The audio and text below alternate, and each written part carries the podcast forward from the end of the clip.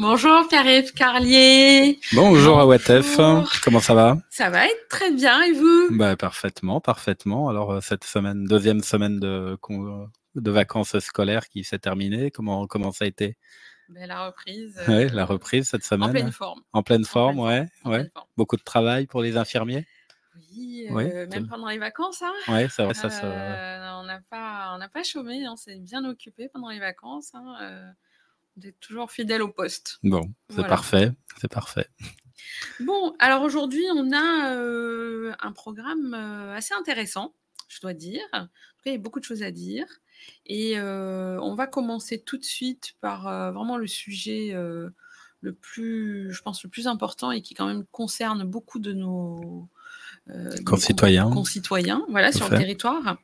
Le développement de la cancérologie ou aussi euh, ce qu'on appelle aussi l'oncologie. En Guyane, tout à fait, tout à fait. Alors euh, j'en ai parlé donc il y a quelques jours dans la lettre pro, la newsletter de, de l'agence régionale de santé, puisque deux professeurs, les professeurs Calais et Culine, ont rendu un rapport à, l'ARS pour dessiner les pistes d'un développement de la cancérologie en Guyane. Alors pourquoi ce développement est nécessaire? Alors actuellement en Guyane, on diagnostique environ 500 cancers par an. Mmh un chiffre qui va en augmentation pour plusieurs raisons. Euh, d'abord, un changement des, modes de vie, aussi un vieillissement de la population, avec comme particularité en Guyane que ces cancers sont souvent diagnostiqués à la fois chez des patients plus jeunes, mais aussi à un stade plus tardif où parfois la maladie est déjà bien avancée, euh, ce qui complique euh, les prises en charge. Et euh, donc, ce qui fait la particularité de la Guyane, c'est que si on a des traitements chirurgicaux dans les trois hôpitaux, on n'a pas de, radiothérapie, donc deux, tiers des, deux tiers des patients à peu près doivent être transférés soit vers les Antilles, soit vers l'Hexagone. Mmh. On connaît bien le centre Léon Bérard à Lyon, par exemple, dans lequel... Qui, est partenaire du centre voilà. hospitalier de Cayenne. Voilà, des, des, hôpitaux de Guyane. Il y en a aussi qui vont à l'hôpital Bichat à Paris. voilà, donc c'est des transferts qui sont compliqués pour... D'abord parce qu'il faut les organiser. Ensuite, comme c'est souvent des périodes longues, il faut pouvoir organiser son hébergement sur place, euh, un mode de vie un petit peu euh, différent de ce qu'on connaît ici. Par exemple, on pense mmh. euh, à nos concitoyens qui doivent partir en novembre et passer six mois d'hiver là-bas. c'est pas des choses qui, qui, sont simples. Et donc l'idée, c'est de pouvoir donc développer les prises en charge en Guyane pour qu'à l'horizon 2030, c'est-à-dire vraiment dans pas très longtemps, hein, dans sept bah, ans, hein. on puisse prendre en charge 80% des cancers en Guyane sans que les personnes aient besoin d'aller voir, euh, d'aller euh, être prises en charge ailleurs. Les seuls qui devraient à ce moment-là euh, partir, c'est vraiment pour des cancers très spécifiques. On pense aux cancers pédiatriques pour les, chez les enfants, à certains cancers du sang aussi, parce que là, c'est vraiment des, des spécialités, pour lesquelles c'est voilà, compliqué de, de, développer sur tout le territoire. Par exemple, les, les, centres de prise en charge des cancers pédiatriques euh, sont en nombre euh, qui diminue, hein, même dans l'Hexagone. Mmh. On a tendance à les regrouper, donc euh, c'est pas maintenant qu'on va en créer un en Guyane, alors qu'on a mmh. encore assez peu de cas. En revanche, pour les 500 personnes qui sont diagnostiquées, ben voilà, il y en a, il y en a quand même beaucoup à qui on pourrait, on pourra éviter des, évacuations sanitaires très prochainement. C'est vrai que c'est important d'être entouré de sa famille ce sont des ressources parce qu'on pense souvent le côté tout ce qui est côté médical, mais c'est vrai qu'il y a tout le côté soutien, encouragement, et ça c'est très important. Aide aussi même dans les détails pratiques de la vie quotidienne. Hein, ça veut dire avoir ben, un parent qui va peut-être emmener les enfants, récupérer. Bon, ça aussi, ça soulage les personnes quand elles sont malade. Et même si c'est que sur un petit temps, par exemple le temps de la chimio, je pense souvent aux, patients qui ont des chimiothérapies où bon, bah, la semaine de la chimio elle est un petit peu difficile mmh euh, parfois. Donc c'est vrai que quand on a de la famille autour, quand on est encadré, c'est vrai que c'est c'est quand même un plus et ça soulage et ça permet à la personne de se centrer vraiment sur euh, sur, euh, sur elle-même et vraiment sur sa guérison. Tout à fait. Donc c'est vrai que c'est ça apporte un peu de sérénité euh, dans ce moment qui n'est pas très facile à vivre en fait. Mmh, voilà. Voilà. Voilà. Et donc, alors pour dessiner un petit peu euh, ces pistes de développement, bah, les, les, deux professeurs ont déjà regardé ce qui existe en, en mmh Guyane. Et en, en, Guyane, on fait déjà des choses hein, en matière oui. de cancérologie. Notamment, on pense à la prise en charge chirurgicale. Alors, en, en quoi ça consiste? Il s'agit là d'enlever euh, l'organe qui est touché oui. à, à, travers une opération. Donc, ça se fait dans les trois hôpitaux publics, hein, à Cayenne pour les cancers digestifs. Euh, on, peut, euh, voilà, on peut être opéré à Kourou euh, pour les cancers de l'appareil urinaire et aussi les cancers du sein, ouais. et à Saint-Laurent-du-Maroni pour les cancers gynécologiques. Mmh. Voilà, on a donc des professionnels sur place qui traite déjà euh, oui. des, des, cancers, euh, mais il y a besoin euh, aujourd'hui d'aller au Enfin voilà, la, la chirurgie ne fait pas tout. On a besoin aussi de, prise en charge médicale. On pense à la oui. chimiothérapie, chimiothérapie, et puis ensuite à des prises en charge plus lourdes que sont la, la radiothérapie, euh, la voire, euh, aussi, voire euh, voilà, la curithérapie pour l'instant n'est ouais. pas prévue en Guyane, mais, enfin voilà, la médecine nucléaire aussi. voilà, donc les, les, deux professeurs ont présenté la semaine dernière les pistes pour le développement en trois phases. Une, une phase immédiate qui va pouvoir se faire euh, simplement avec de la réorganisation, sans investissement euh, très lourd. Ensuite, en 2027, avec bah, le principal élément, c'est le développement de la radiothérapie à Cayenne, mmh euh, qui nécessite la construction de bunkers, ah l'installation oui, d'un équipement lourd du recrutement de, de professionnels mmh. et dans le même temps l'universitarisation pour à la fois pouvoir faire de la recherche sur les spécificités du cancer en Guyane et aussi former euh, des professionnels, hein, que ce soit oui, des médecins, fait. des infirmiers, euh, d'autres professionnels charge, de ouais. santé. Et ensuite, euh, en 2030, c'est le développement de la médecine nucléaire en association avec euh, la Martinique, qui la pratique euh, déjà avec son, son, cyclotron et son TEPSCAN. Mm. La Guyane serait équipée d'un TEPSCAN. J'expliquerai un petit peu tout à l'heure. TEPSCAN, c'est pas un PET scan Non, c'est TEP scan, TEP. Ouais. Et euh, voilà. Et euh, voilà. Donc la, la, Guyane serait équipée à son tour d'un TEP scan et recevrait euh, les les produits fabriqués par le cyclotron euh, de Martinique pour réaliser ces traitements. Alors, si on prend déjà donc ce qui peut être fait immédiatement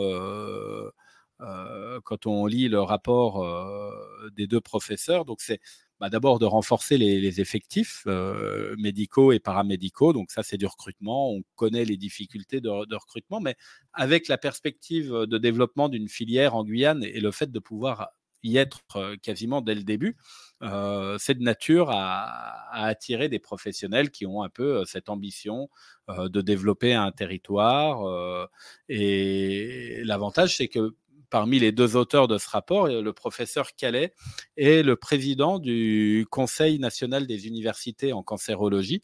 C'est-à-dire que c'est lui qui chapeaute un petit peu tous les professeurs de cancérologie qui en, qui en France et donc il sera à même euh, de voir notamment chez les jeunes pousses euh, euh, les profils qui pourraient être intéressés pour venir en Guyane et les inciter.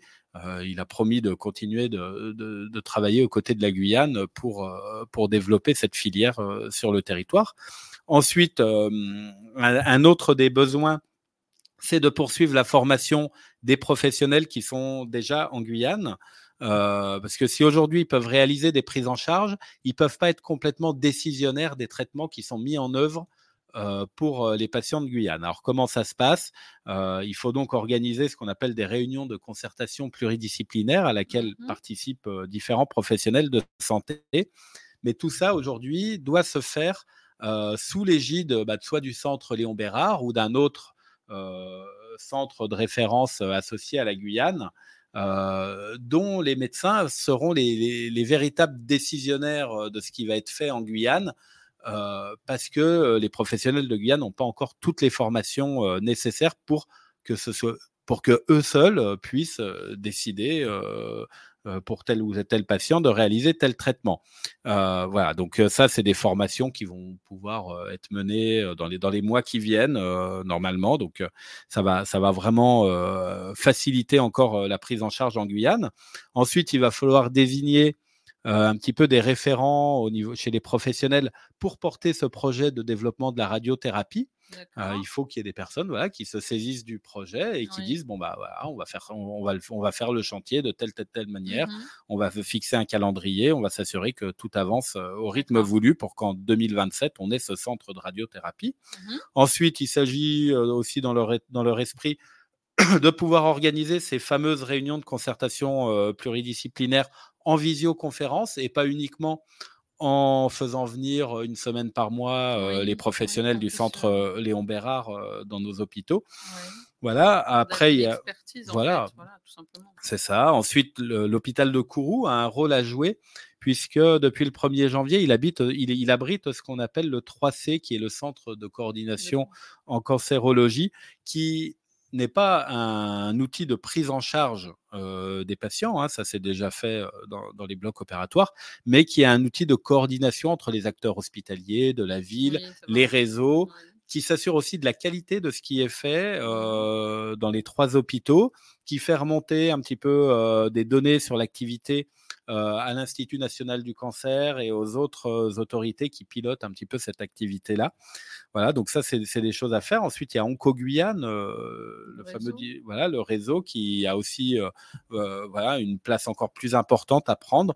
Et aussi, ce qu'imaginaient les deux professeurs, c'est la mise en place d'une ligne Allo Cancer en Guyane. C'est quelque chose qui existe dans l'Hexagone. C'est un numéro vert sur lequel peuvent appeler les patients et leurs proches pour répondre à tout un tas de questions que ça porte sur les soins, sur la nutrition, mmh sur des problèmes psychologiques.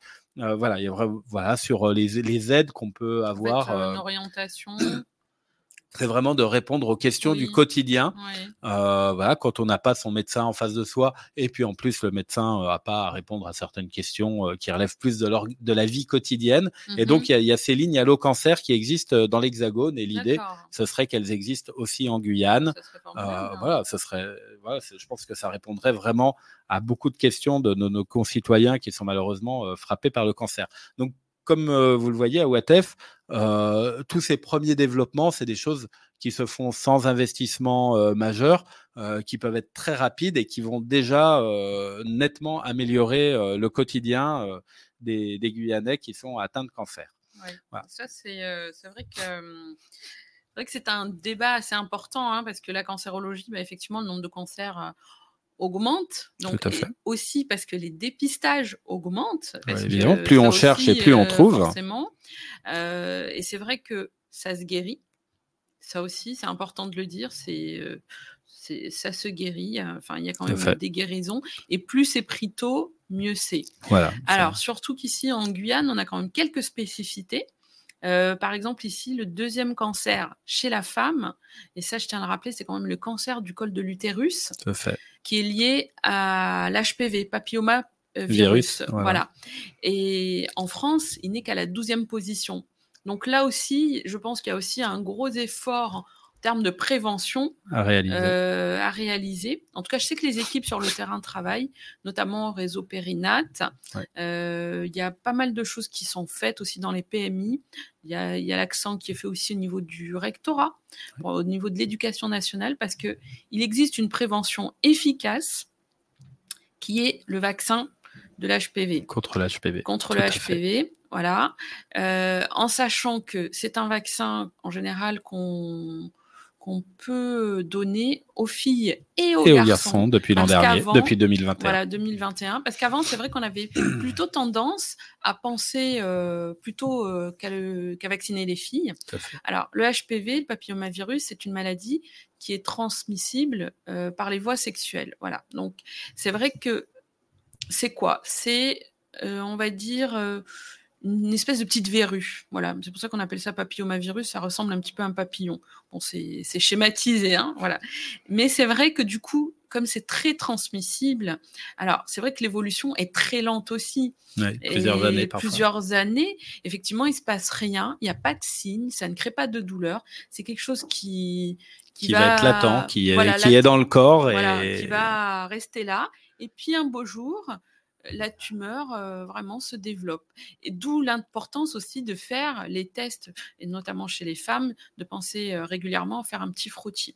Voilà. Mmh Donc voilà, ça c'était le petit, Tout à fait. mon petit côté infirmière. Tout à fait. Alors ça tombe bien que vous parliez de la vaccination HPV puisque vous avez sans doute entendu, enfin nos spectateurs l'ont sans doute entendu, il y a quelques jours Emmanuel Macron annonçait euh, la vaccination HPV pour tout le monde à partir à 15 ans. Euh, donc en Guyane, ça se fera aussi. Et je vais en parler dans la lettre pro qui paraît demain, mardi. Euh, ça va être le sujet principal, cette vaccination HPV, pour expliquer pourquoi on l'a fait, quels sont les risques, quels ne sont pas les risques, l'intérêt. et qu'est-ce que c'est hein? Qu'est-ce que c'est? Comment ça va se passer en pratique? Qu'est-ce qui est déjà fait sur le territoire? Parce qu'il y a déjà de la mmh, mmh. vaccination HPV. Il y en a eu à Marie-Passoula et à Saint-Georges l'an dernier, de fait au collège, avec l'accord des parents, en informant les autorités coutumières, tout ça. et voilà, la Croix-Rouge aussi mmh. développe grandement la, vaccination HPV. Et le chiffre qu'il faut vraiment que nos spectateurs retiennent, c'est que avec la vaccination HPV, on évite 90% des cancers liés au papillomavirus humain. C'est-à-dire que voilà, 9 cancers sur 10 euh, liés au HPV pourraient être évités si euh, tout le monde était vacciné contre, euh, bah, contre le HPV. C'est vrai qu'on l'a vu parce qu'en fait, on a quand même des expériences. Il y a des territoires qui l'ont démarré très tôt. L'Australie, la Suède. Ça fait très longtemps. Ça fait très longtemps qu'ils vaccinent tout le monde. Et, et en 10 ans, ils ont quasiment éradiqué le cancer du col de l'utérus. Tout à fait. Alors, le col de l'utérus chez la femme et le cancer euh, chez les hommes qui peut donner des cancers euh, soit de la marge anale, soit au niveau des testicules aussi. Ça mmh aussi. Donc, euh, c'est pour ça qu'on vaccine les deux. Hein, voilà, tout à fait. voilà, on pense plus souvent aux femmes parce qu'évidemment, les femmes, il n'y a, pas que le cancer aussi, il y a parfois aussi des difficultés pour avoir des enfants, puisque parfois on est obligé de de faire des conisations, ce qu'on appelle donc de réduire la taille de l'utérus. Donc ça a des complications aussi en termes de fertilité pour plus tard. Et le souci majeur, c'est que souvent ça touche des femmes très jeunes. Tout à fait. Voilà, donc s'il y a 20, entre 25 et 30 ans, et là, entre 25 et 30 ans, si on doit enlever un utérus euh, ou, avoir une conisation, euh, bon, c'est quand même euh, mm. embêtant pour si on n'a pas eu d'enfant. Oui, tout à fait. donc vraiment, c'est un désir d'enfant, en tout cas. Voilà, c'est vrai que ça peut être euh, un handicap assez sérieux. Voilà. Et puisqu'on parle de prévention, euh, je voudrais rappeler qu'on vient de démarrer le mois de mars et que Mars bleu, c'est euh, le mois où on communique un petit peu autour de la prévention pour les cancers qui touchent les hommes. Ben Donc, si on a plus de 50 ans, on a sans doute reçu un courrier de l'assurance maladie qui invite à, réaliser des dépistages. Donc, il ne faut pas hésiter à le faire hein, eh à nos, auditeurs. On aime nos hommes et donc on aimerait qu'ils restent en bonne santé. Donc, eux aussi. C'est vrai qu'on parle beaucoup d'octobre rose, mais effectivement, le cancer touche vraiment toute la population. Et c'est vrai que il est important de, penser à, faire, des, à faire des dépistages euh, régulièrement, ou au moins d'aller voir consulter son médecin traitant de temps en temps euh, pour prendre un rendez-vous, ne serait-ce qu'une fois dans l'année, pour faire un petit check-up. Tout faire le point sur sa situation, euh, un petit bilan. C'est vrai que c'est important. Voilà, ne pas attendre d'être malade pour, pour, pour réagir. Vraiment le, côté prévention. Ouais, voilà. Donc on va, bah, on va, bon, après ce, ce petit passage sur la prévention, on va revenir donc à, notre sujet du développement de la cancérologie en, en, Guyane. Donc j'ai parlé là il y a quelques minutes des développements rapides. Alors maintenant, on va parler, on va passer à l'étape de 2027, qui est vraiment le gros euh, chantier qui, qui attend euh, la Guyane. Alors 2027, il y a plusieurs choses. Il, va, il faut euh, d'abord développer vraiment deux services de chimiothérapie à Cayenne et à Saint-Laurent-du-Maroni. C'est indispensable euh, dans ces deux communes qui sont les deux gros bassins de population euh, de la Guyane. Mmh de créer à Cayenne un service d'hospitalisation complète, c'est-à-dire qu'aujourd'hui, les personnes qui vont, qui sont atteintes de cancer, qui vont à l'hôpital, elles le font euh, ce qu'on appelle en hôpital de jour, donc elles rentrent le matin, elles repartent le soir chez elles. Il y a des patients pour lesquels il faut euh, pouvoir euh, les hospitaliser, enfin qu'ils puissent passer la nuit sur place, rester plusieurs jours pour bénéficier de certaines interventions.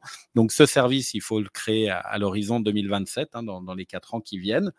Ensuite, c'est le développement de ce qu'on appelle l'anatomopathologie, c'est euh, bah, que quand on vous fait un prélèvement euh, de tissu pour euh, voir si on trouve des cellules cancéreuses, il y a un service à l'hôpital de Cayenne qui est capable d'analyser euh, ces tissus pour voir, pour, pour, détecter les cellules, mais pour des raisons un petit peu historiques et parce que ce service est très jeune, mmh. beaucoup des professionnels de santé de Guyane continuent d'envoyer ces prélèvements dans l'Hexagone avec euh, des centres avec lesquels ils ont l'habitude de travailler souvent depuis des années et des années. Euh, parce qu'ils y ont travaillé à une époque, parce qu'ils connaissent les professionnels, et puis parce que les choses sont bien mises en place. Le problème de cette organisation-là, c'est que bah, les délais de réponse sont plus longs, puisqu'il faut d'abord que ça parte, qu'ensuite là-bas, euh, ce soit traité et que ce soit euh, en haut de la pile, hein, parce que c'est souvent des très gros centres dans mmh. lesquels ils reçoivent euh, des tissus d'un petit peu partout sur le territoire et pas seulement de la Guyane, et qu'ensuite les, les résultats reviennent en Guyane. Donc l'idée, c'est vraiment que ce, ce service d'anatomopathologie qui existe à Cayenne se développe pour pouvoir recevoir tous euh, les tissus euh, qui sont prélevés en Guyane et pour lesquels on souhaite euh, savoir si on y trouve des, cellules cancéreuses. Donc ça, c'est un, autre point toujours à l'horizon 2027. Ensuite, il y a l'universitarisation, c'est-à-dire le recrutement d'abord de ce qu'on appelle un PUPH, un professeur des universités praticien hospitalier, qui serait un petit peu la tête de pont de la cancérologie en Guyane, qui serait amené à diriger des travaux de, de recherche et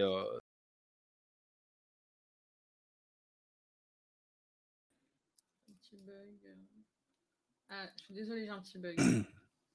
Alors, hop.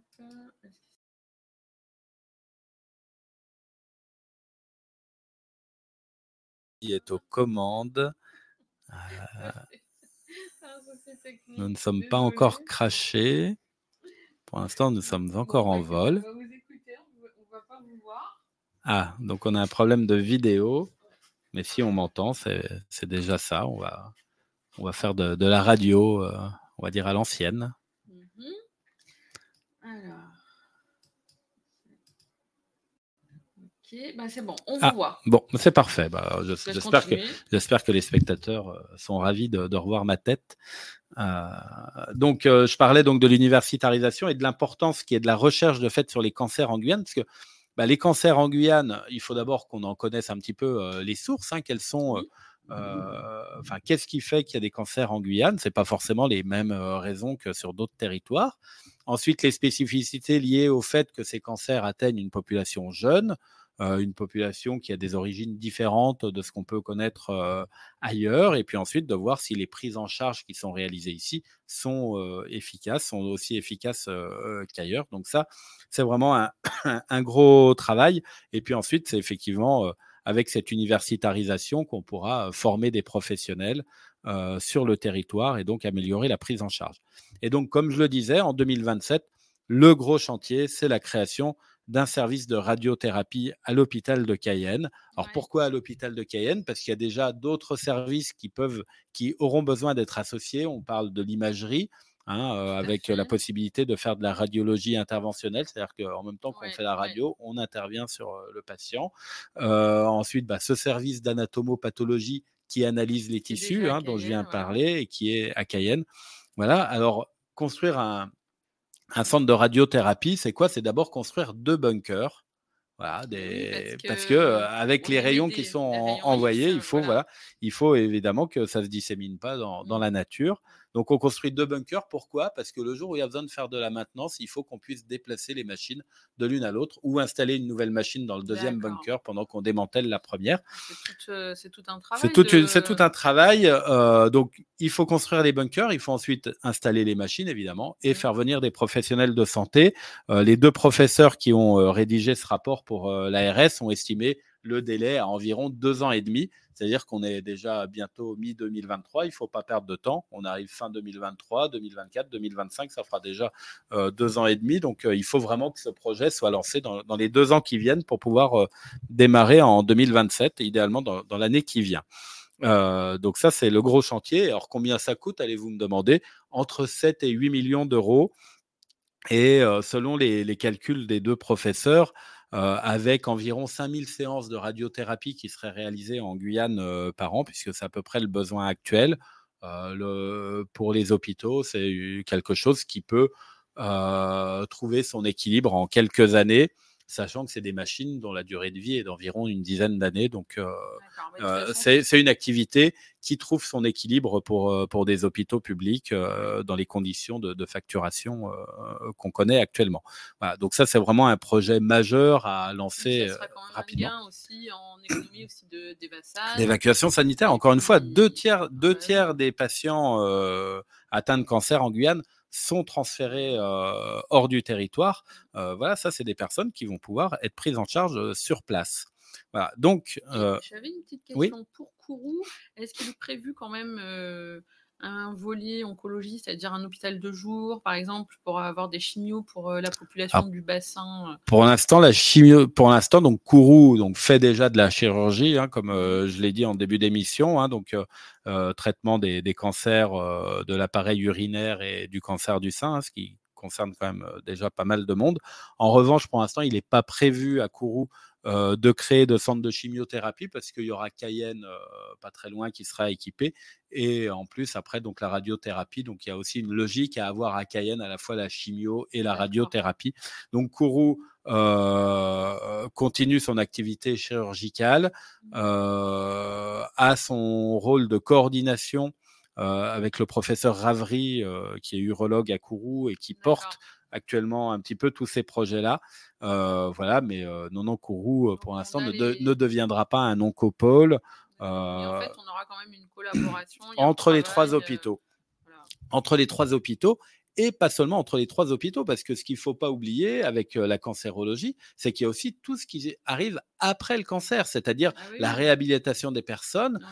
et ça, ça nécessite des centres, des moyens, des professionnels qui soient capables voilà, de, de, permettre aux personnes qui ont été traitées d'un cancer, qui en sont sorties, de pouvoir retrouver une vie normale. Le mois dernier, il y a eu à Rémire-Montjoly euh, tout un colloque pendant une journée sur euh, vraiment le post-cancer en Guyane. Les soins de support. Voilà, les soins de support. Aujourd'hui, euh, l'offre est assez faible, même si le réseau Onco Guyane, on l'a évoqué dans cette émission il y a quelques semaines, a publié un annuaire de ce qui existe déjà. Hein, je vous rappelle, vous allez sur le site d'Onco Guyane, vous cherchez l'annuaire des soins de support. Si vous êtes concerné par le cancer, vous ou un de vos proches, vous y trouverez tout un tas de professionnels dont les certifications ont été vérifiées, dont la qualité du travail a été vérifiée et qui sont capables de vous aider, que ce soit euh, pour euh, des prises en charge, on va dire, des, de médecine douce, pour de la psychologie, de la nutrition, euh, tout un tas d'aides dont vous pouvez avoir besoin, tout ce qui, va, en plus bah, du, traitement médical ou chirurgical. Et... Voilà.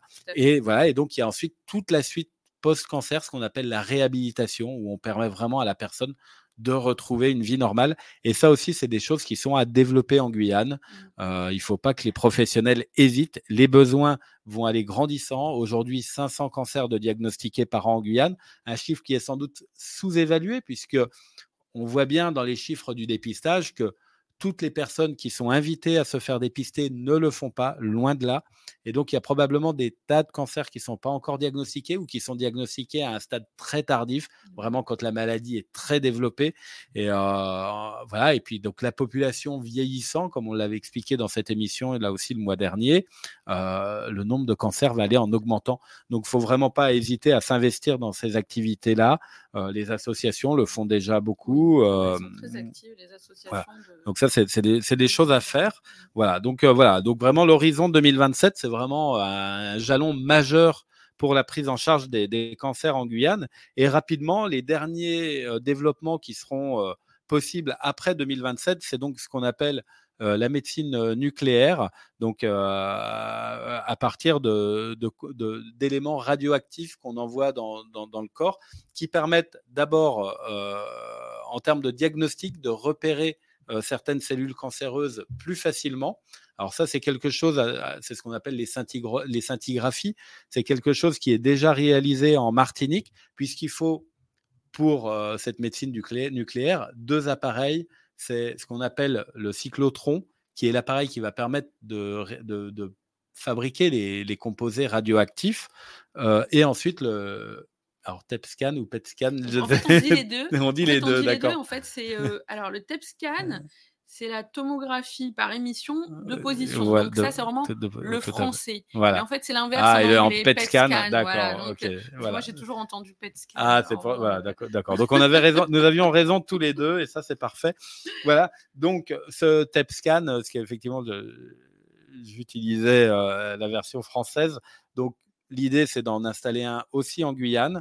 Donc, la Guyane recevrait les composés radioactifs de la Martinique euh, des études ont été faites pour voir si le temps de transport en avion euh, allait pas euh, réduire de manière hein. trop importante la quantité de produits. et en fait, c'est réalisable avec deux heures d'avion en jouant un petit peu sur les volumes. Juste pour expliquer un tout petit peu, en fait, voilà, on, injecte, alors, parce que quand on dit on injecte des produits radioactifs, donc il y a des molécules qui sont plus ou en fait la radioactivité on en a tous autour de nous en fait. Mais à des doses vraiment très très infinitésimales. Là il y en a un petit peu plus donc qui est repérable entre guillemets ou en tout cas qui va avoir une action un peu plus euh, forte. Et en fait dans le temps la radioactivité baisse tout à fait tout à fait. Donc effectivement c'est pour ça que comme ce sont des doses en fait qui sont très très infimes mais qui forcément sont quand même radioactives donc elles ont quand même un effet. Donc et comme ça va baisser leur, euh, leur rayonnement va baisser dans le temps, donc effectivement, euh, si ça arrive trop tard, et eh ben effectivement l'activité ne sera plus euh, et, suffisante et efficace. Et si on parle effectivement des, des molécules en question, leur demi-vie elle est de deux heures, c'est-à-dire qu'au bout de deux heures elles sont deux fois moins radioactives qu'au moment où elles ont été produites. Donc deux heures, c'est le temps de transport à peu près depuis la Martinique. Mmh. Donc on a calculé, enfin voilà, les professeurs ont calculé qu'en augmentant un petit peu euh, les doses au démarrage, on en aurait suffisamment à l'arrivée pour pouvoir faire euh, des analyses de bonne qualité en Guyane et donc pouvoir euh, repérer, diagnostiquer certains cancers sur place sans que la personne ait besoin de se déplacer. Donc ça, c'est vraiment pour la partie diagnostique qui pourra être faite, elle aussi, dès que la machine sera installée en Guyane, donc peut-être là aussi à l'horizon 2027. Et cette machine, elle permet ensuite de faire aussi euh, du traitement. Euh, et donc ça, c'est quelque chose qui est un petit peu plus long à développer et qui est envisagé en 2030. Et si effectivement on a euh, ces traitements par la médecine nucléaire en 2030, à ce moment-là, 80% des cancers euh, qui touchent les Guyanais seront traités en Guyane, ce qui, était, euh, voilà, ce qui est vraiment l'objectif euh, pour réduire toutes ces évacuations sanitaires qui, qui, qui, complexifient la vie de nos concitoyens. C'est déjà pas facile, mais en plus là. Voilà. donc, c'est, bah, écoutez, on on va suivre avec beaucoup d'intérêt euh, l'évolution. Tout à fait. je manquerai pas euh, à, la fois d'en parler dans la lettre pro et, euh, de, revenir en parler dans cette émission. en tout cas, voilà, attendez-vous à ce qu'il y ait beaucoup de, progrès de réaliser en matière de prise en charge des cancers en Guyane dans les années qui viennent. Donc, c'est qu'on espère. Voilà, ben, merci pour euh, cette information. Euh, en tout cas, c'est vrai que c'est une actualité assez euh, importante. Voilà, merci encore. On va continuer. et là, je vous propose, puisqu'on était bah, sur le cancer, et donc, on parlait de scanner et de PET scan. Et ben là, on va parler un petit peu du scanner euh, de Kourou. De l'hôpital de Kourou, tout à fait. Alors, euh, vous l'avez peut-être euh, vu, et notamment si, si, vous habitez à Kourou. Ah, voilà, où voilà, les professionnels de santé ont été aussi informés par l'hôpital. Euh, il y a des affiches euh, qui ont été mises au CHK. Moi, j'en ai parlé dans la lettre pro. Donc, le scanner de l'hôpital de Kourou va être changé. Mmh et donc, euh, bah, ça nécessite évidemment un petit temps de travaux. Et donc, il n'y aura pas de scanner à Kourou du 8 mars au 2 avril. Ça ne sera pas possible. le temps de changer la machine. Alors que nos amis kouroussiens se rassurent, tout est prévu pour qu'ils puissent quand même bénéficier des scanners dont ils ont besoin avec euh, des transferts à l'hôpital de Cayenne ou à la clinique Saint-Gabriel, toujours à Cayenne, pour les urgences à l'hôpital, pour les scanners qui étaient programmés à la clinique Saint-Gabriel. Euh, un travail a aussi été réalisé entre l'hôpital, les ambulanciers, l'ARS pour organiser le transport euh, des patients, s'assurer voilà. s'assurer que la prise en charge soit réalisée. Donc tout ça si vous êtes concerné, vous sera expliqué euh, ou vous l'a peut-être déjà euh, été. Prévu, on va ça, dire. Tout ça est prévu. Le SAMU à Cayenne, qui reçoit les appels au 15, est prévenu Et donc, si vraiment s'il y avait un accident dans le secteur des savanes, évidemment, les patients qui nécessitent un scanner seraient directement transférés à Cayenne, et n'arriveraient pas à Kourou pour découvrir que c'est pas possible de faire le scanner. Le, voilà, le 15, le 15 est prévenu, le SAMU, donc voilà, tout ça est tout ça est organisé, donc euh, pas d'inquiétude, ça dure un petit mois et euh, nos amis couroussiens bénéficieront. Le temps nécessaire d'enlever l'ancien et de remettre le nouveau. De mettre le nouveau. De contrôler que tout que fonctionne. Tout fonctionne voilà. et donc nos amis couroussiens bénéficieront d'un scanner euh, encore plus moderne dès le début avril. Donc, bah, c'est une bonne nouvelle pour eux. ce ne sera pas que les Courroussiens qui vont profiter. Bah, les habitants de tout le secteur des savanes, hein, Irakubo, Sinamari, parfois les gens de Macoria. Des fois les gens de Cayenne, des fois Peut-être que certains, effectivement, quand les listes d'attente à Cayenne sont longues, bah ça peut être aussi un, bon moyen. En tout cas, c'est une bonne nouvelle d'avoir matériel. Voilà, on continue, voilà, on continue d'investir pour la santé en Guyane et l'hôpital de Kourou, euh, dont on s'inquiète souvent un petit peu pour l'avenir. Hein, on sait qu'il va pas très bien. Bon bah voilà, on, l'ARS et, et, les hôpitaux continuent euh, d'y mettre euh, du matériel, d'investir pour y mettre du matériel. Donc c'est une bonne nouvelle. Bah, il va pas très bien, mais enfin quand même il y a du travail qui est fait pour qu'il aille bien et qu'il soit toujours opérationnel au service de nos concitoyens, Exactement. de la communauté des savanes et des autres d'ailleurs, parce que ils reçoivent quand même pas mal de patients de, de, Cayenne aussi. Également, également. Et je pense même de peut-être du centre hospitalier de, de Saint-Laurent. Alors, on va continuer. Alors, euh, donc, on va faire un petit point épidémio voilà. voilà, comme tous, les, comme tous les 15 jours, euh, nos chiffres euh, de la grippe, euh, du Covid et de la bronchiolite, ça, ça va aller vite hein, aujourd'hui. bon, voilà, c'est généralement une bonne nouvelle. Donc, Covid et bronchiolite, bah, tout le monde le constate, hein, l'activité est très faible, très peu de cas sur le territoire, donc il faut en profiter et sans, oublier évidemment de, se faire euh, tester ou au moins de porter le masque et de s'isoler euh, quand on est malade. S'agissant de la grippe, là aussi, les nouvelles sont plutôt bonnes puisque depuis euh, quatre semaines maintenant, hein. ça baisse. Alors, on n'est on pas encore sorti de l'épidémie, hein, euh, on l'entend un petit peu, hein, les, les, nez un petit peu bouchés, euh, les voix un petit peu rauques, les gens qui toussent. voilà, bon, ça c'est peut-être aussi la carnavalite, hein, euh, les atmosphères confinées avec beaucoup de monde. Mais voilà, donc l'activité de la grippe est en baisse, elle n'est pas encore à zéro, donc faites attention et protégez-vous ou protégez vos proches.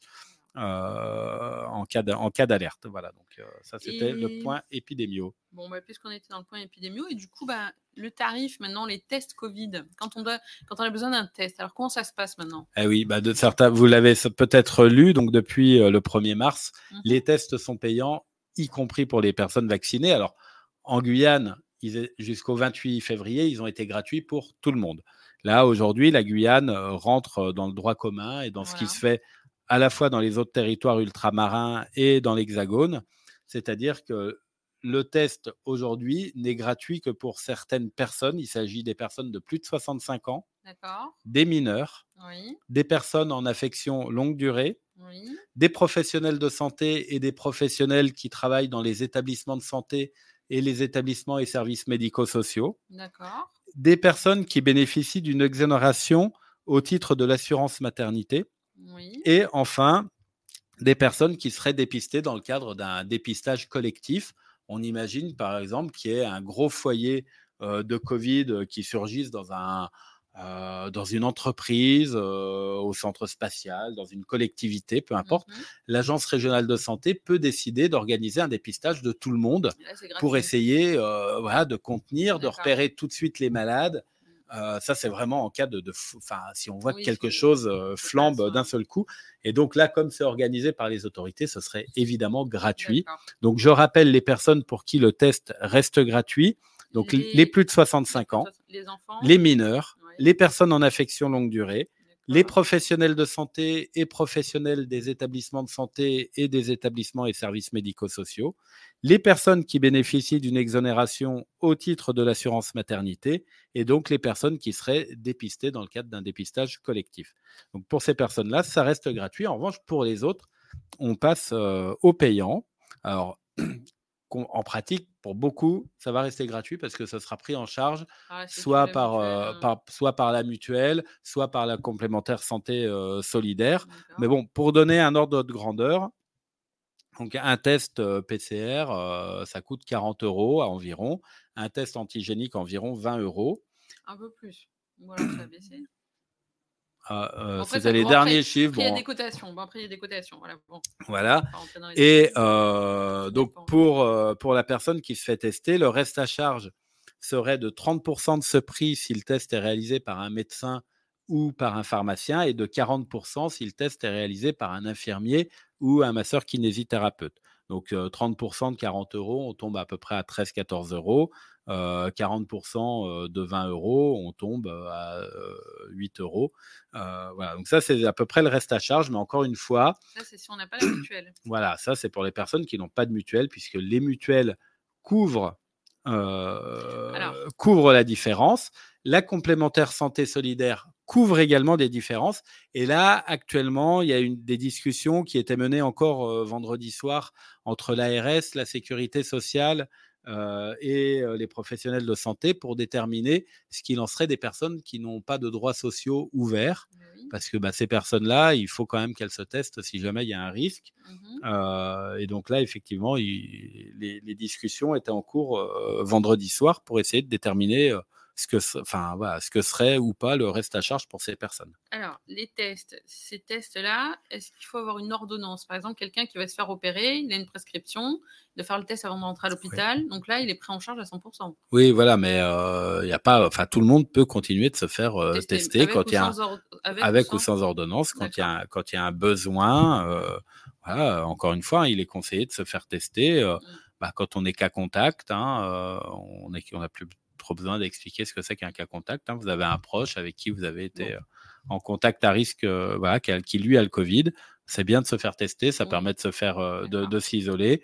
de, puis voilà, de savoir, de connaître son, statut vis-à-vis de la maladie et donc de, prendre les, mesures adéquates. Hein. Donc voilà, mais en tout cas, le test est payant, mais. En fait, ça rentre dans le droit commun de la sécurité sociale. Exactement. Il n'y a plus cette exception sanitaire. Non, non, non, bah non, parce que la, situation épidémique a quand même un petit peu changé hein, aujourd'hui.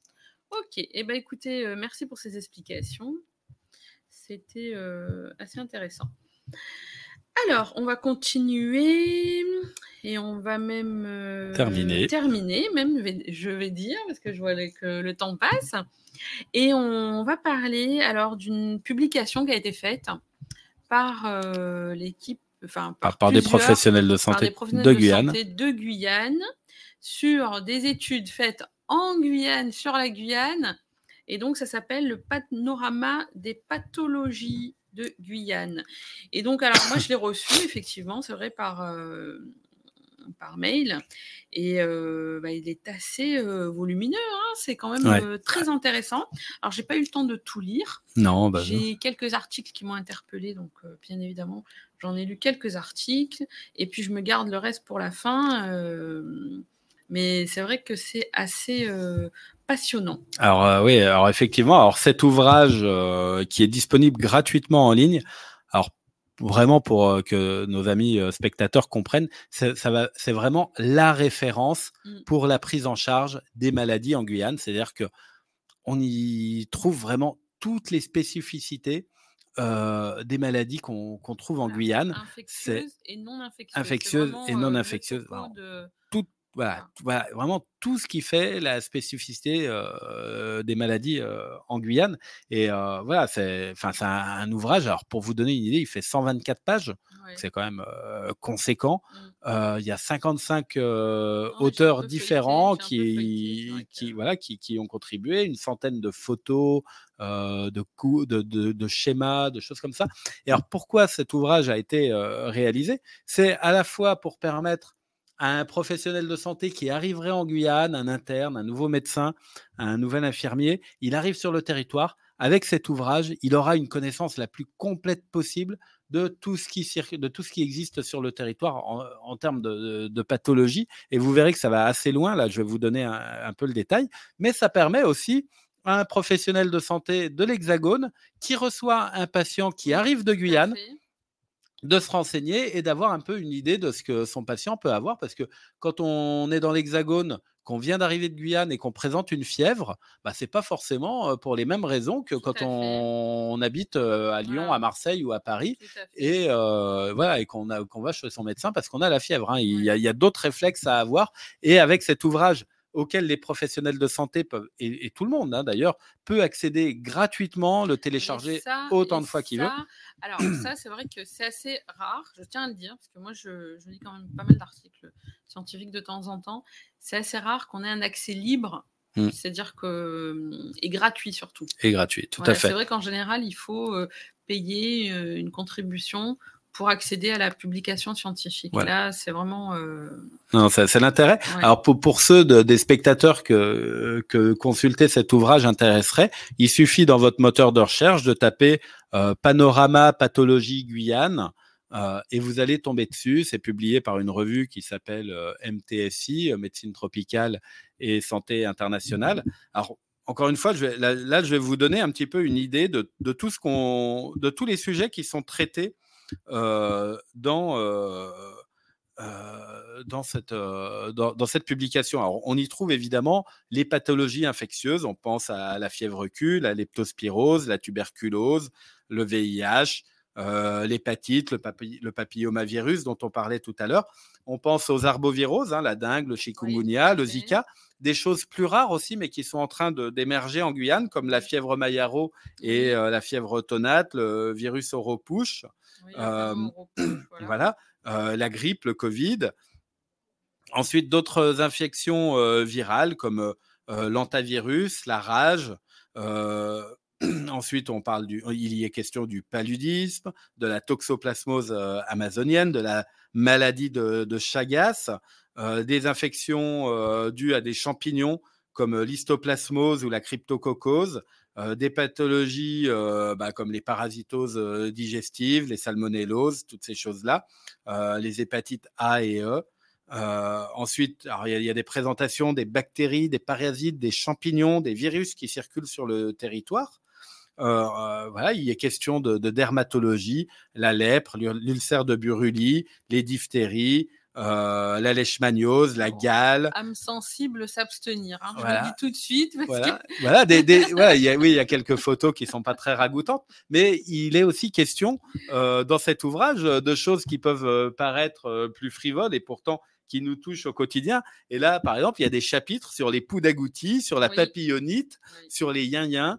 Enfin voilà, tout, un tas de, choses qui euh, au quotidien peuvent être euh, pénibles, euh, alors qui n'entraînent pas forcément des, complications en termes de majeures, mais voilà, qui au quotidien, enfin c'est important et c'est important qu'un professionnel de santé qui arrive sur le territoire ait conscience de ce que c'est que la papillonite ou de ce que peuvent provoquer les poux d'agoutis. Ce qui, ce qui a d'intéressant, bon, vraiment, bon, après maintenant ça c'est quand même, c'est une... bon, ce sont vraiment des articles scientifiques. Donc, c'est assez dense, c'est assez intéressant, mais c'est vrai que bon, euh, si, on a, euh, si on a la curiosité aussi, ça peut être, c'est tout à fait accessible. On prend le temps, bien évidemment, de. Mais au moins, ce sont des sources vérifiées avec des études. C'est vraiment euh, de, de, première qualité. Et puis surtout dans, dans, ces, dans ces articles qui sont très court. Hein, euh, euh, il y a vraiment plusieurs niveaux de lecture. Il y a d'abord une introduction un petit peu générale de fait, par exemple, quand est-ce que le Zika est arrivé en Guyane, dans quelles circonstances, euh, quels sont les grands symptômes et les principales conséquences que peut emporter le Zika.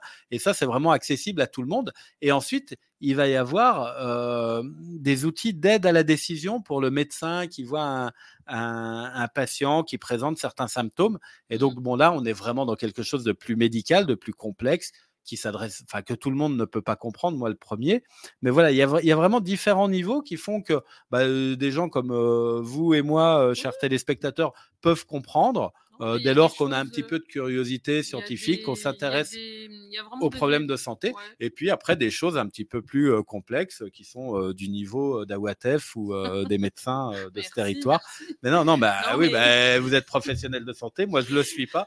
Non, mais après c'est vrai que c'est assez accessible. Mais enfin, en tout cas, c'est intéressant parce qu'il y a, bon, il y a vraiment toute la partie infectieuse, bon là où c'est vraiment bon, je pense un peu pointu, mais tout ce qui est intoxication, par exemple, ouais, par exemple. aux plantes, intoxication à l'habitat. Donc, et là, on a vraiment des photos. Ah oui, on se souvient, on se souvient de l'habitat, enfin, de ce qui s'était passé à Saint-Laurent il y a quelques années, il y a une dizaine d'années, quand des habitants, parce que c'était pas la bonne plante qui avait été utilisée pour faire ces macérations, avaient eu bah, des syndromes de Guillain-Barré, il y avait eu des décès, vraiment des, des conséquences majeures. Il est question du Pemba, par exemple, vous savez, ces, boulettes d'argile qu'on trouve sur les marchés, qui sont consommées par certaines femmes lorsqu'elles sont enceintes, et ça entraîne des conséquences, hein, des, des, anémies, des, choses comme ça. Sévères, hein, tout à fait. Donc tout ça, c'est expliqué, et c'est vraiment des choses qui sont spécifiques à la Guyane. Il y a question des intoxications au paraquat,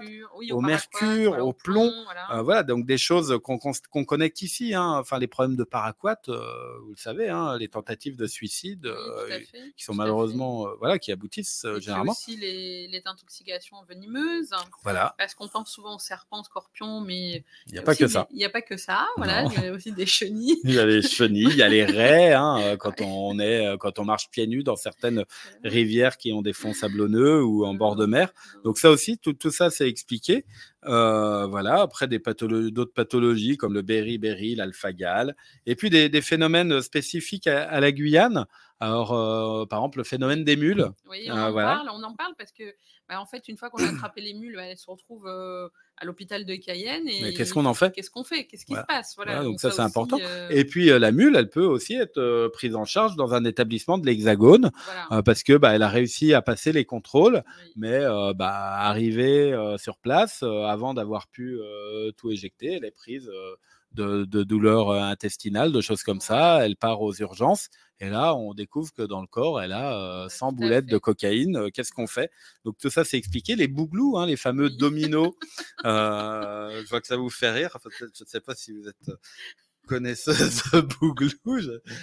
Enfin bon, c'est pas une pratique qui est très recommandée. Je raconterai pas certaines anecdotes.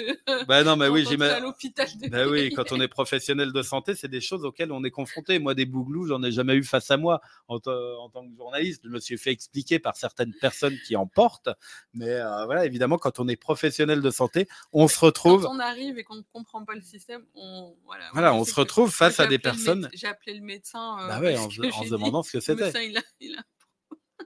Oui, voilà. Donc, euh, donc voilà. Donc tout ça, c'est tout ça, c'est expliqué hein, dans, dans, ce panorama, et, et c'est pour ça que ce panorama, il est vraiment hyper, hyper important. C'est que euh, il fait le point médical sur tout un tas de pathologies, mais sur tout un tas de problèmes de santé qui sont vraiment spécifiques à la Guyane. Euh, les dominos, dans les prisons de l'Hexagone, ils s'en installent moins que chez nous. Avec ça, parce qu'en fait, mine de rien, les, les conditions entre guillemets de, de pause, bon, bah, sont pas forcément hygiéniques. Bah et donc des infections, sans compter les contaminations VIH, euh, parce mmh. que là aussi c'est un facteur de risque. Mmh. Donc c'est vrai que bon, on en, on en, sourit là comme ça, mais néanmoins ce sont des pratiques qui euh, qui emportent des, des gros gros, qui ont des conséquences, des grosses vraiment conséquences. sur la santé. Voilà. voilà. Et puis, c'est vraiment assez. Euh... Ouais, non, c'est quelque chose qui se veut très complet et ce panorama. Donc, voilà, tout à fait. Puis ce panorama, effectivement, euh, bah, il traite aussi euh, de maladies euh, qu'on trouve partout dans le monde, le diabète, l'hypertension, l'obésité, des complications liées aux grossesses, les cancers, les AVC, mais en donnant vraiment les spécificités en Guyane, parce qu'on a une population qui est plus jeune, parce que c'est une population qui, est, qui peut avoir des origines différentes, qui peut avoir des pratiques de médecine traditionnelle aussi qui vont soit être bénéfiques, soit emporter des conséquences plus graves ou avoir un effet limité. Et donc tout ça, c'est important que les professionnels de santé qui arrivent sur le territoire ou ceux qui sont ici et bah qui ont besoin de réviser leurs connaissances voilà, se, se, tournent vers cet ouvrage, encore une fois, qui a été écrit par 55 professionnels de santé. C'est-à-dire que c'est un peu ce qui fait consensus aujourd'hui. Et c'est réactualisé, c'est surtout ça. Ah. C'est-à-dire que moi, il y a des choses que, que j'avais apprises il y a très longtemps. On Mmh me disait, voilà, c'est comme ça. Voilà. Et là, aujourd'hui, ben, en fait, on a Les réévalué connaissances, bah, les connaissances ont changé. On a réévalué, on a appris de nouvelles choses, et puis on a surtout des informations qui sont nouvelles. On comprend mieux certains mécanismes. Donc, c'est vrai que même nous, en tant que professionnels, ben, il est bon quand même de, de Voilà, de se mettre à jour. euh, Voilà, et, voilà, et donc le, le professeur euh, Loïc Epelboin qui a euh, coordonné ce travail euh, et avec qui j'ai échangé récemment, donc me disait qu'il espère pouvoir euh, réaliser une mise à jour à peu près tous les cinq ans. Oui. Et alors, ce qui est euh, aussi intéressant et qui montre que la Guyane euh, peut être précurseur euh, bien des fois, c'est que cet ouvrage qui vient d'être publié en Guyane, eh bien, les territoires de Mayotte et de Polynésie, euh, si je me souviens bien, euh, oui, c'est bien la Polynésie, euh, ont décidé de faire les mêmes. Ah voilà. Donc, ils vont s'intéresser à ce Ouais. qu'il y a comme pathologie particulière sur leur Ouais. territoire et euh, réaliser des, des ouvrages similaires. Euh, les professionnels de Guyane euh, ont promis de les accompagner puisque eux ont déjà fait ce travail En pour fait, les aider à arriver euh, à un résultat aussi intéressant. Donc voilà, donc on, on a vraiment, euh, on aura à l'avenir euh, vraiment des ouvrages médicaux qui vont aider à la, aux prises en charge qui sont spécifiques sur nos territoires. On reproche souvent, et à mon avis à tort, de vouloir appliquer à la Guyane ou aux autres territoires ultramarins des remèdes qui sont les mêmes qu'ailleurs en France ou dans le monde. Mais non, en Guyane, les professionnels de santé, ils se donnent la peine de euh, s'assurer que le remède, il est adapté au territoire, il est adapté à sa population. à. Et aujourd'hui, euh, voilà, ça nous fait ce, ce bel ouvrage euh, que tout un chacun, encore une fois, peut consulter. Il suffit donc encore, encore une fois sur son, sur son sur internet de taper euh, pathologie panorama pathologie Guyane et vous allez Non, tomber vous allez tomber dessus. Et ça, c'est sur, en fait, c'était parti sur la lancée de la journée des, des jeunes internes de voilà, c'était ça, vraiment, il y a quand même une euh, créativité. euh, voilà, donc c'est vrai que tout à fait. tout n'est pas parfait, mais néanmoins, je vois qu'il y a quand même des choses. Et au bout de. Attendez, ça fait combien de temps qu'il fait ça, Loïc Euh, en fait, alors, les, les journées des internes, elle a démarré vers 2017 ou Oui, 2018 à peu voilà. près. Et ben, depuis, Euh, euh, voilà, et donc tout, tout ce travail, des soignants. voilà, et tout ce travail, voilà, de, de recherche qui est mené en Guyane, bah, aboutit à, à cet ouvrage et puis bah, surtout aboutit à, à des prises en charge qui s'améliorent euh, d'année en année euh, sur le territoire. Bah, écoutez, c'est une belle façon de conclure l'émission aujourd'hui. Et euh, bah, je crois qu'elle a été très riche et très, en tout cas très richement commentée. Merci beaucoup Pierre-Yves Carlier pour le Merci travail que vous faites et que vous nous faites partager à travers l'émission. Je vous souhaite à tous une très bonne semaine et je vous donne rendez-vous à lundi prochain. Lundi prochain, 19h. Voilà, au revoir, merci beaucoup.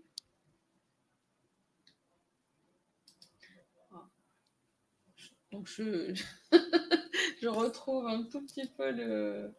Alors, comment que j'ai fait tout à l'heure? Voilà.